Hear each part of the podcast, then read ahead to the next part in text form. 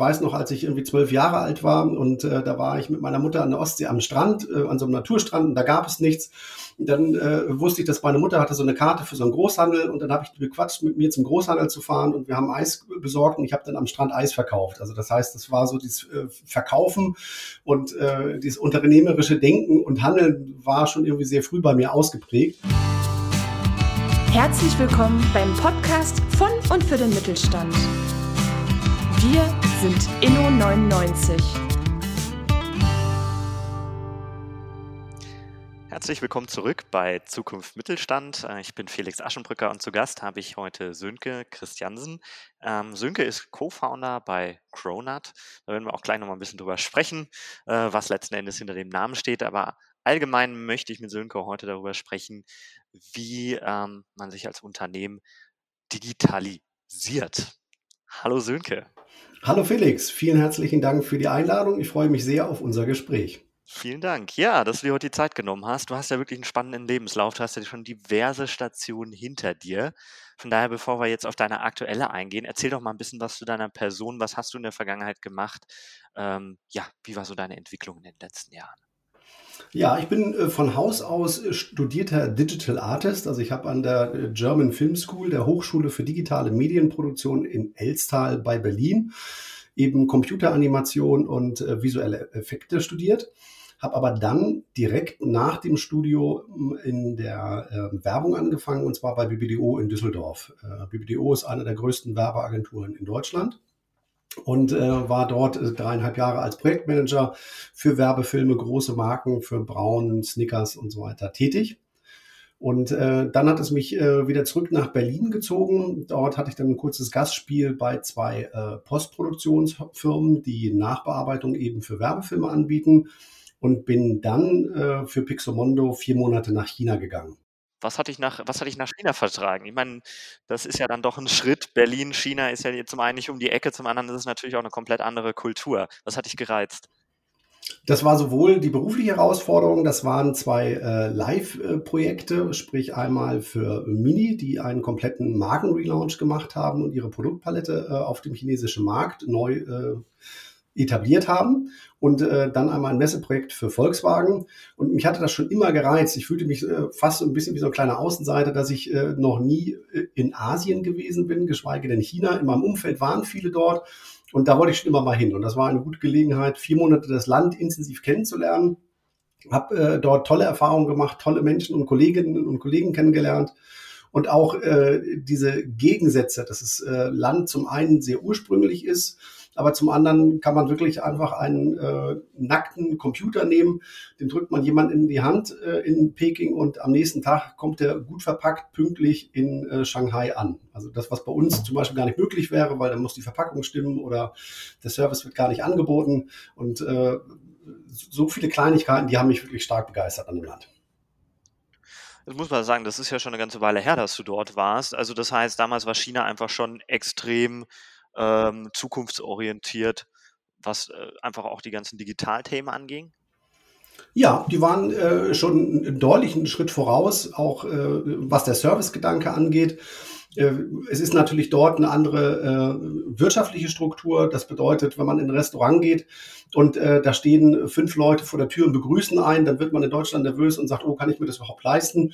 Das ist äh, dort aufgrund der wirtschaftlichen Gegebenheiten, die sich aber natürlich auch verändern, ähm, ganz anders. Und der Servicegedanke ist dort ausgeprägter und ähm, äh, was ich einfach wahrgenommen habe, dass eine große Neugier herrscht auf äh, digitale Themen, dass es äh, selbstverständlicher ist, auch durch alle Altersschichten hinweg.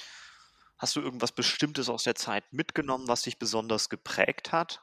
Geprägt hat mich äh, vor allem der Umgang äh, mit den Kunden, die äh, zum Teil sehr unterschiedliche Erfahrungsniveaus aufgewiesen haben, eben zur damaligen Zeit mit der Produktion von Medieninhalten, wie so etwas abläuft dass äh, in der chinesischen Kultur ist es so, wenn der Kunde ein Beispiel gibt, wie ein Film werden soll, dann äh, ist dort fast die Erwartungshaltung so, dass der Film exakt genauso werden soll, wo wir mit unserer westlichen Sichtweise dann sagen, ja, aber wir können doch den Film nicht einfach kopieren, sondern wir müssen doch was Eigenständiges schaffen. Aber äh, da gibt es eben Verständnisunterschiede, die einige Herausforderungen waren. Und äh, das fand ich eben sehr interessant, dass es wirklich die Erwartungshaltung war, nein, der Film sollte eins zu eins so aussehen und dass man den Kunden äh, da ein Stück weit begleiten musste und auch überzeugen, um eben zu sagen, wir schaffen etwas Eigenständiges, was dann auch auf die Marke einzahlt und machen nicht einfach nur in Anführungsstrichen eine Kopie. Wie ging es dann weiter nach China? Nach China bin ich dann äh, zurück nach äh, äh, Berlin ganz kurz und dann habe ich in Hamburg für Pixomondo ein äh, Büro eröffnet und äh, habe das aufgebaut, äh, ein Team etabliert, Projekte akquiriert und ähm, das war auch die Zeit, wo Pixomondo sehr erfolgreich war. Die haben in der Zeit für Hugo Capre, einen Martin Scorsese-Film, einen Oscar für die visuellen Effekte gewonnen und das war sehr spannend, in einem internationalen Team zu arbeiten und äh, das war sowohl mit den Kollegen in China als auch in den USA. Und dann gab es manchmal so Arbeitstage, wo man dann wirklich so morgens die Mails ähm, aus China hatte. Dann hat man äh, sein Tagesgeschäft in Deutschland abgewickelt und dann äh, wachte langsam dann äh, Los Angeles auf und dann hat man mit den Kollegen dann noch zusammengearbeitet. Also sehr lange Tage, aber auch äh, sehr bereichernde Tage und äh, das hat, hatte einen sehr guten Spirit und hat unheimlich viel Spaß gemacht. Coole Sache wie kam es dann dazu, dass du dann gesagt hast, okay, ich meine, du hast einen Standort aufgebaut, das ist ja schon sehr unternehmerisch, aber was hat dich dann gereizt zu sagen, okay, äh, ich werde jetzt wirklich selber Unternehmer, ich gründe was eigenes und baue da was Neues auf. Was war so der, der Weg dahin? Wie habt ihr euch auch ein Gründerteam gefunden? Das war, ich hatte ja nach Pixomondo noch zwei Stationen. Äh, zum einen bei The Mill, äh, wo ich für das Deutschlandgeschäft verantwortlich war. Und dann äh, war ich viereinhalb Jahre bei Macevision, die später ja von Accenture Interactive übernommen wurden, einem Ableger der Unternehmensberatung von Accenture. Und äh, ich hatte schon immer eine große Eigenständigkeit in mir und auch einen inneren Antrieb, äh, Dinge besser zu machen. Und äh, wenn man so möchte, war äh, dass äh, der Büroaufbau von Pixomondo so ein bisschen äh, embedded gründen, weil ich hatte äh, viel Freiheiten, man hat mir sehr viel Entrau Vertrauen entgegengebracht. Und ich hatte einen großen äh, Gestaltungsspielraum und äh, habe dann aber einfach noch mich für die zwei Stationen bei The Mill und Macevision entschieden. Und danach bin ich dann äh, nach Macevision war klar, jetzt ist der Schritt einfach da. Ich habe so viele Erfahrungen gesammelt, die, für die ich auch sehr dankbar bin und die es, glaube ich, auch braucht. Verschiedene Kulturen, Organisationsabläufe und Strukturen kennenzulernen und dann zu sagen, äh, da gibt es Dinge, die finde ich sehr gut, da gibt es Dinge, die passen nicht so zu mir und da gibt es Dinge, die möchte ich bewusst anders machen und das kann ich jetzt eben mit äh, meinen beiden Partnern Daniel und Stefan bei Kronat einfließen lassen war das trotz den ganzen Freiheiten, die du ja damals schon hattest, trotzdem ein bisschen auch der, der Ruf der Freiheit, die äh, dich einfach da gereizt hat, auch ähm, als Unternehmer wirklich tätig zu werden? Ist ja dann doch nochmal ein Unterschied, wenn man Freiheiten im Corporate-Kontext hat, als wenn man dann wirklich auch hingeht und was komplett Neues für sich aufbaut das spielt da sicherlich äh, stark mit rein. Ähm, ich glaube, man kann das äh, daran festmachen. Ich weiß noch, als ich irgendwie zwölf Jahre alt war und äh, da war ich mit meiner Mutter an der Ostsee am Strand, an so einem Naturstrand und da gab es nichts. Dann wusste ich, dass meine Mutter hatte so eine Karte für so einen Großhandel und dann habe ich bequatscht, mit mir zum Großhandel zu fahren und wir haben Eis besorgt und ich habe dann am Strand Eis verkauft. Also das heißt, das war so dieses Verkaufen und dieses unternehmerische Denken und Handeln war schon irgendwie sehr früh bei mir ausgeprägt.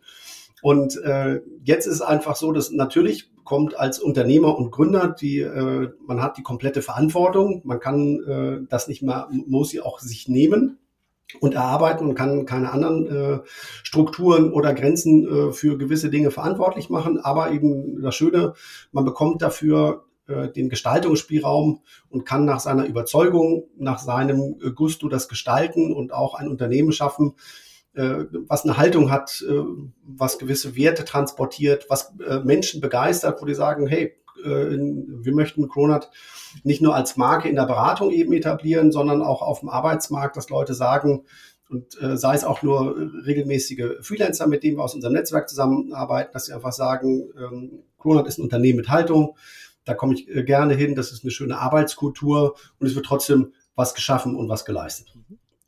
Habt ihr einen Wertekodex da für euch ähm, erarbeitet oder habt ihr da, sag ich mal, was ist eure Haltung oder was zeichnet euch da aus? Wir sind äh, tolerant, gleichberechtigt, äh, Female Future Force, das sind alles so Selbstverständlichkeiten. Wir hatten es tatsächlich so am Anfang, wo wir gesagt haben, Äh, und ähm, du hattest vorhin auch noch, wie wir uns sozusagen in der, im Gründerteam gefunden haben. Das ist ja mit, mit Dani und Stefan bin ich über eine ehemalige Kollegin zusammengekommen. Wir haben unsere äh, unterschiedlichen Perspektiven auf äh, den Markt einfach zusammengesteckt und überlegt, wo ist einfach der größte Bedarf. Und da war eben die Content- und Kreationsperspektive, die Produktionsperspektive und von mir die Beratungsperspektive und äh, Business Development Perspektive und wie kann man das äh, irgendwie ideal äh, verknüpfen. Und da haben wir einfach gesehen, okay, der Mittelstand hat einen großen Bedarf und deswegen ist es auch ein ganz klares Commitment zum Mittelstand, weil wir zum einen glauben, dass uns das äh, mehr erfüllt. Und äh, ich habe viele Jahre für große Unternehmen gearbeitet und äh, da ist es so, dass man einfach langwierige Strukturen hat, die Unternehmenspolitik, die da noch mit reinspielt. Ähm, das sind alles so Faktoren, die dann äh, so ein bisschen ablenken von der, von der Sachbezogenheit, wo man einfach klar formulieren kann, hier gibt es eine Aufgabenstellung, das Unternehmen möchte zum Beispiel digital sichtbarer werden und wie können wir das erreichen? Und dass dann nicht jemand sagt, ja, in der Sache finde ich das gut, aber aufgrund der äh, Unternehmenspolitik kann ich dem nicht zustimmen, weil dann behindere ich vielleicht meine eigene persönliche Unter äh, Entwicklung in dem Unternehmen. Und äh, das finden wir so beim äh, Mittelständler weniger vor. Und als wir dann äh, dieses Geschäftsmodell erarbeitet hatten und an dem Punkt waren und gesagt haben, äh, das ist jetzt das Konzept, mit dem, das wir in die Welt tragen wollen und dass wir den Mittelstand befähigen wollen, eben digital souveräner und sichtbarer aufzutreten, war so äh, dieser kurze Schreck. Okay, wir sind drei ja, weiße privilegierte Männer. Wie funktioniert das? Und ähm, wir haben uns viel auch äh, mit Frauen ausgetauscht und von Frauen beraten lassen und haben gesagt, äh, wie können wir dieses lösen, diese Wahrnehmung? Äh, also man ist fast so ein bisschen geneigt, sich dafür zu entschuldigen. Und dann haben die ganz klar gesagt, nein, das Wichtigste ist, ein Bewusstsein dafür zu haben. Und äh, das drückt sich auch in dem aus, dass ähm, Nina Matzert, unsere Strategiechefin, äh, das war ganz klar, äh, dass wir da auch eine weibliche Sicht Kompetenz und äh, Intelligenz im Unternehmen haben wollen. Und das wollen wir auch klar ausbauen. Und das ist so eine klare Haltung, dass einfach jeder sich bei uns wohlfühlt. Mhm. Und wie, wie kamt ihr auf Cronut? Wir haben im Vorgespräch schon mal kurz gesprochen, aber interessiert mich einfach, um da ein bisschen Kontext noch reinzubringen. Ja, Cronut äh, ist ja die Kombination aus einem Croissant und einem Donut. Und äh, manche sagen, ja, das war ja mal so ein, so ein Trendgebäck äh, sozusagen, aber für uns steht das äh, für viel mehr weil äh, es ist nicht nur die Verbindung von zwei. In der Tat, das war ein Trendgebäck, weil ich, ich bin ein sehr visueller Mensch und ich habe mir gerade einen Cronut versucht vorzustellen, äh, wie das dann letzten Endes aussieht. Genau, also man könnte sagen, ein Croissant-Teig, der eben äh, in einer Donutform ist und dann frittiert wird. Das heißt, es ist die Verbindung von einer, von der französischen und der amerikanischen Küche. Also erstmal zwei recht gegensätzlichen Dingen äh, in der Wahrnehmung, die kombiniert wurden. Und äh, wir fanden dieses Bild eigentlich recht stark, wenn man offen ist und Dinge, die vielleicht im ersten Moment nicht ganz so naheliegend sind, miteinander kombiniert, dann kann etwas Neues, etwas Interessantes, etwas Einzigartiges entstehen, was man dann wieder in die Welt äh, hinaustragen kann. Und das fanden wir ist einfach ein schönes Bild und deswegen haben wir uns für den Namen Cronut entschieden. Macht auf jeden Fall Sinn. Also spannendes Thema. Und jetzt lass uns mal ein bisschen reingehen. Was macht ihr bei Cronut den ganzen Tag? Also wie helft ihr Mittelständlern, ähm, ja, sich besser auch im digitalen Umfeld zu platzieren oder vielleicht überhaupt einfach mal auch anzufangen, digitale Plattformen, Medien auch für sich selber zu nutzen? Vom äh, Claim kann man sagen, sind wir eine äh, Unternehmensberatung für digitale Kommunikation. Und äh, man kann zusammenfassen, dass eigentlich alle mittelständischen Unternehmen sehr vergleichbare Herausforderungen haben. Das Spannende ist aber, dass jedes Unternehmen unterschiedliche Wege zum Ziel oder zum äh, Erfüllen dieser Aufgabe braucht. Einfach weil sie unterschiedliche Strukturen haben. Das fängt bei der Unternehmensgröße an, bei der Organisationsform, bei, wir sprechen mit äh, familiengeführten Unternehmen, die seit äh, fast 100 Jahren äh, in Familienhand sind. Die haben andere Strukturen als äh, Unternehmen, äh, wo vielleicht äh, Venture Capital Eigner mit drin sind. Dann gibt es ähm, partnergeführte Unternehmen und äh, es gibt Unternehmen, die schon sehr weit sind, die sich digital schon ein gutes Stück entwickelt haben. Und es gibt eben Unternehmen, die noch sehr zurückhaltend sind. Und äh, da ist es eben im ersten Schritt, und das ist unser Ansatz und wo wir uns auch ein äh, Stück weit unterscheiden, dass wir nicht einfach sagen, wenn ein Unternehmen an uns herantritt und sagt, ich möchte digital sichtbarer werden, dann sagen wir, okay, äh, was hast du vor, du möchtest Mitarbeiter finden, gut, dann machen wir eine Facebook- und Instagram-Kampagne, sondern wir arbeiten gemeinsam mit dem Unternehmen eben eine Strategie, was am besten für das Ziel des Unternehmens ist, was es wirklich vorhat. Und äh, die Grundsatzarbeit ist das, was wir herausgefunden haben, äh, manchmal eine Herausforderung, dass man eben Unternehmen da überzeugen kann, diesen Weg gemeinsam mit uns zu gehen und wirklich an den Punkt kommt, was ist denn euer Ziel, was ihr erreichen möchtet? Denn äh, viele Unternehmen sagen dann, ja, wir möchten mehr Umsatz machen, wir möchten unsere Produkte verkaufen. Aber das ist eben nichts, was man nach außen kommunizieren kann, wo man jemanden mit begeistert. Und umgekehrt, wenn du sagst, okay, du möchtest mehr verkaufen, dann möchtest du wachsen, dann brauchst du neue Mitarbeiter. Und dann kommt ein Mitarbeiter und wie begeisterst du den für dein Unternehmen, indem du sagst, ich möchte mehr Umsatz machen. Das ist äh, wenig inhaltlich aufgeladen. Wenn man jetzt einfach sagt, ich möchte der äh, profilierteste und äh, modernste und technikgetriebenste Anbieter um jetzt mal einfach ein Beispiel zu nennen, im Kanalfernsehbereich zu bleiben, dann hat das eine inhaltliche Aufladung. Und dann kann man daraus die Maßnahmen eben ableiten. Also erst das Ziel und dann das Werkzeug. Und nicht einfach in die Werkzeugkiste greifen und sagen, ich nehme jetzt einen Hammer und dann gucke ich mal, habe ich eine Schraube, die kriege ich auch irgendwie in die Wand, aber da gibt's, äh, ist es vielleicht mit einem äh, Nagel dann eleganter. Was ich manchmal das Gefühl habe, auch gerade wenn wir mit unseren Kunden sprechen, ist, dass gerade das ganze Thema Social Media in den letzten Jahren extrem verbrannt wurde. Ähm, ich denke da jetzt einfach mal an diverse YouTube-Werbevideos, ähm, die man da kriegt und ähm, ja, in äh, 30 Tagen Millionär und äh, die ganzen Thematiken ähm, und dann auch häufig das Feedback bekommen, dass Unternehmen halt sagen, okay, so, äh, wir haben Social Media ausprobiert, wir haben mal was auf Facebook gemacht, ähm, war nicht der Erfolg da. So, das ist, glaube ich, was vielen Unternehmen nicht bewusst ist. Das ist natürlich keine Sache, die ich heute mache, morgen einen Effekt habe und dann auch wieder aufhöre und das ist da.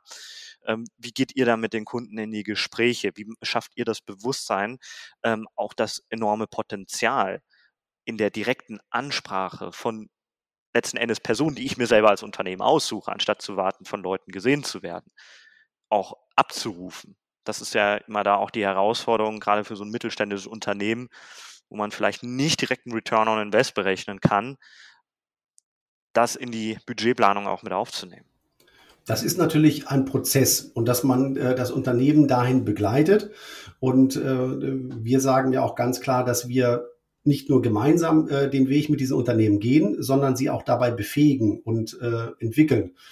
Letztens sagte noch ein Geschäftsführer zu mir, Herr Christiansen, wenn Sie uns das alles erklären, dann können wir das ja auch selbst. Dann sagen wir ja, das ist sogar unser Ziel, dass Sie im besten Fall vieles selbst machen können. Aber äh, trotzdem entsteht daraus ja eine Regelmäßigkeit, dass Sie äh, vielleicht einmal im Monat jemanden brauchen, mit dem man äh, die Strategie überprüft oder sich neue Ziele definiert, wo man hin möchte. Und äh, dazu gehört es eben auch, dass Social Media nicht ist, ich äh, lade einfach mal fünf lustlos äh, fünf Beiträge hoch und dann äh, lade ich irgendwie Leute ein, meine Seite zu liken und dann passiert das, sondern dass es eben ein Prozess ist und ein Weg, den man gehen muss. Und das bedeutet auch, dass äh, sich dann jemand drum kümmern muss. Und äh, dann kann man schauen, gibt es jemand Unternehmen? Vielleicht gibt es ja einen, äh, einen jüngeren Mitarbeiter, vielleicht einen Auszubildenden oder einen Auszubildende, äh, wo man einfach sagt, die haben schon eine Affinität, vielleicht haben die im privaten Bereich schon voller, die haben schon ein Grundverständnis davon und dann kann man äh, das ja sich zunutze zu machen. Und ein weiteres Thema ist, dass viele Unternehmen auf wirklich einem Geschichtsschatz sitzen, also auf einem Storyschatz. Und da gibt es so viele Geschichten, die man erzählen könnte, die man nach draußen tragen könnte, die äh, interessant für deren Zielgruppe und äh, auch eine hohe Relevanz haben. Und da geht es einfach nur darum, denen zu vermitteln, wie man quasi diesen Schatz hebt, anpasst und dann auf den entsprechenden kan Kanal adaptiert, damit er dort auch eben wirkstark äh, sichtbar wird. Vor allem ganz wichtigen Punkt, den du auch vorhin kurz angesprochen hast, das ganze Thema Recruiting. Also wir sprechen ja seit Jahren über einen Fachkräftemangel und ich finde es immer wieder überraschend, äh, wie distanziert sich dann Unternehmen letzten Endes auch präsentieren und dann trotzdem die Erwartungshaltung haben, die äh, tollsten Kandidaten in ihrem Umfeld zu bekommen, äh, aber gar nicht die Möglichkeit geben, das Unternehmen überhaupt kennenzulernen. Und ich meine, da sprechen wir ja noch nicht mal über Recruiting-Prozesse, dass die nicht optimal laufen. Äh, das wissen wir auch, aber wir sprechen ja erstmal überhaupt davon, als Unternehmen eine gewisse Attraktivität auszustrahlen. Ähm, und auch passende Kandidaten überhaupt zu erreichen. So, wie habt ihr da Erfahrungen gemacht oder was sind da so vielleicht auch eure Learnings? Das ist tatsächlich äh, ein sehr großes Thema. Und äh, wir sagen ja auch, äh, wir beraten eben äh, Unternehmen in digitaler Kommunikation und das Zweck, das ist, äh, hängt ja dann von der individuellen Aufgabenstellung ab. Das heißt, das kann zum einen die produktbezogene Kommunikation sein, das kann eine Kommunikation sein, wo äh, es eine hochkomplexe Dienstleistung oder Produkt gibt, was einfach erklärt werden soll, bis hin zu einem After-Sales-Support. Aber auch natürlich ganz klar das Thema Recruiting. Wie geht man das an äh, und wie vermittelt man einen Unternehmenswert? Und ähm, da möchte ich äh, ein kurzes Beispiel einwerfen. Ähm, IT-Firmen, die zum Beispiel äh, individualisierte Software programmieren, die haben so ein bisschen die Herausforderung, dass das, was sie dort schaffen, eigentlich unsichtbar ist. Man hat vielleicht am Ende hat man irgendwie eine Benutzeroberfläche und da kann man sagen, die hat ein schönes UX-Design und der Button ist besonders schön designt. Aber das, das was ja eigentlich die, die eigentliche Leistung ist, die dahinter steht, ist, dass wenn jemand um jetzt mal das Beispiel Webshop zu bemühen, wenn jemand auf diesen Button klickt, dann wird eine Bestellung ausgelöst und dann äh, wird eine Schufa-Abfrage gemacht, dann wird irgendwie eine Zahlung abgewickelt über PayPal und eine Kreditkarte und dann wird das an ein Lager weitergegeben und dann wird aus der richtigen Lagerposition der richtige Artikel genommen und der wird dann irgendwie für den Versand vorbereitet und wird an Versanddienstleister übermittelt. Und dieser ganze Prozess, der bei so einem äh, Softwareunternehmen dahinter steht, äh, ist eine unheimlich hohe, äh, große Herausforderung, den ähm, sichtbar zu machen. Aber das funktioniert dann am besten, wenn sich auch Unternehmen entscheiden, sichtbar sein zu wollen. Und das ist der erste Schritt. Und äh, das ist zum Beispiel äh, auch gerade bei inhabergeführten Unternehmen, die äh, jetzt neue Mitarbeiter anwerben möchten, äh, brauchen die ein Stück weit einfach Zeit und auch Entwicklung, äh, sich sichtbar zu machen und zu sagen, was macht denn euer Unternehmen aus? Und wenn man in einem Unternehmen ist, dann merkt man, das ist da eine ganz lockere Stimmung, die arbeiten alle konzentriert, aber es macht also, äh, man geht da mit einem positiven Gefühl in das Unternehmen rein und, und wieder raus. Und wie kann man das eben digital transportieren? Und das bedeutet eben auch, dass man sagt, ich entscheide mich, sichtbar zu sein, digital, und zwar nicht nur als Unternehmen, sondern am Ende machen ja das Unternehmen äh, die Personen aus. Und das heißt auch, dass einige Personen sichtbar sein müssen. Sonst äh, kann man das schlecht transportieren. Und das bedeutet eben, dass wenn der Geschäftsführer natürlich so ein bisschen, äh, ich sage es mal, verkrampft vor der Kamera steht und äh, irgendwie mehr schlecht als recht von dem Teleprompter einen Text abliest, dann verschenkt man sich einfach unheimlich viel Potenzial. Und dann kann man die Frage stellen, ist der Geschäftsführer denn der Richtige, den wir äh, irgendwie sichtbar machen wollen? Oder wir geben ihm einfach einen kleinen Ausschnitt und helfen ihm auch. Und äh, dann ist es auch wichtig, ihn zu bestärken und zu sagen, hey, das ist super. Und das reicht. Der kleine Satz reicht einfach schon. Und dann äh, kommen noch zwei, drei andere äh, Kollegen zu Wort und dann hat man äh, eine Möglichkeit, wie man das transportieren kann. Das ist einfach ein, äh, ein Ermutigungs- und Begleitungsprozess. Und äh, wir machen das gerade für eine Steuerberatungskanzlei. Und da geht es einfach darum, auch äh, denen zu vermitteln, okay, wie kann man das transportieren? Hey, seid eine coole Bude in einem sehr trockenen Thema. Aber das ist doch, das suchen doch Menschen. Und äh, da gibt es Möglichkeiten. Und da bestärken wir die. Und das ist ein ganz großer Faktor, weil die sind nämlich eben genau an dem Punkt, dass sie gesagt haben, sie haben vor Anzeigen geschaltet und da ist gar nichts bei rumgekommen. Ich kann mir durchaus vorstellen, dass jetzt einige der HörerInnen äh, von, der, von unserem Podcast gerade noch ganz am Anfang stehen dabei. Gib uns mal so ein paar Tipps mit an die Hand, wie sollte ich das ganze Thema angehen. Ähm, Gerade wenn ich vielleicht auch noch so ein bisschen Bedenken habe, vielleicht auch mich noch nicht so sicher fühle, mich selber vor die Kamera zu stellen, nicht weiß, was für Content ich machen kann, nicht weiß, was für Kanäle ich nutze, wo sollte ich anfangen? Der erste Schritt ist ganz klar zu entscheiden, welches Thema möchte ich kommunizieren. Und hier ist auch ganz wichtig, selbst wenn ich mehrere Themen habe, häufig ist es ja so, dass Unternehmen nicht nur ein Produkt haben, sondern mehrere, oder auch mehrere Dienstleistungen anbieten. Aber das ist in der Kommunikation im ersten Schritt eine ganz klare Entscheidung ist für ein Produkt oder eine Dienstleistung oder ein Inhalt, für den ich stehen möchte. Darunter geordnet können auch weitere Themen kommen und weitere Themen bespielt werden. Aber es funktioniert ganz schlecht und verwässert einfach äh, die grundsätzliche Nachricht, wenn man versucht, ja, wir sind Marktführer in dem Bereich und das können wir noch ganz toll und das auch noch. Und wenn das alles noch irgendwie damit äh, untergebracht werden soll, dann wird die, äh, verliert es einfach an Klarheit, an ähm, Durchdringungsfähigkeit Äh, das muss man sich immer bewusst machen, dass es unheimlich viele Kanäle gibt. Es werden unheimlich viele Botschaften gesendet und die Herausforderung ist immer eine möglichst klare, prägnante Nachricht eben mit einer hohen Durchdringungswahrscheinlichkeit zu senden. Das heißt, der erste Schritt ist ganz klar zu sagen, welches Thema möchte ich äh, kommunizieren und sich dann für eins entscheiden und dann zu überlegen, wie kann ich das dann transportieren? Wie kann ich das vermitteln? Und äh, der zweite Punkt, wenn man äh, zum Beispiel sagt, man möchte mit Videos arbeiten, die Scheu vor der Kamera zu verlieren, verliert man am besten dadurch, dass man regelmäßig vor der Kamera steht. Und zwar auch in Situationen, wo man sagt, ich filme mich einfach mal so. Und äh, ich mache nicht, ich äh, übe nicht das Video 50 Mal und dann filme ich es einmal und dann sage ich, ah nee, das war jetzt furchtbar, lieber nicht. Und ähm, sondern dass man sagt, ich drehe das dreimal, gucke mir das gar nicht an und drehe es an einem anderen Tag wieder. Und äh, was wir auch einfach festgestellt haben, was hilft, ist äh, Mindset ist so ein recht viel bemühtes Wort, aber wenn man sich sagt, vor ein, gutes äh, Video oder ein gutes Lied anzuhören, äh, sich in eine positive Stimmung zu bringen und dann äh, einfach machen, immer wiederholen, dann kommt auch ein ganz anderes Ergebnis in der Videoqualität raus. Mhm super Tipp, weil das ist zum Beispiel was die Frage, die ich mir auch immer wieder stelle, so wie verliert man die Scheu vor der Kamera?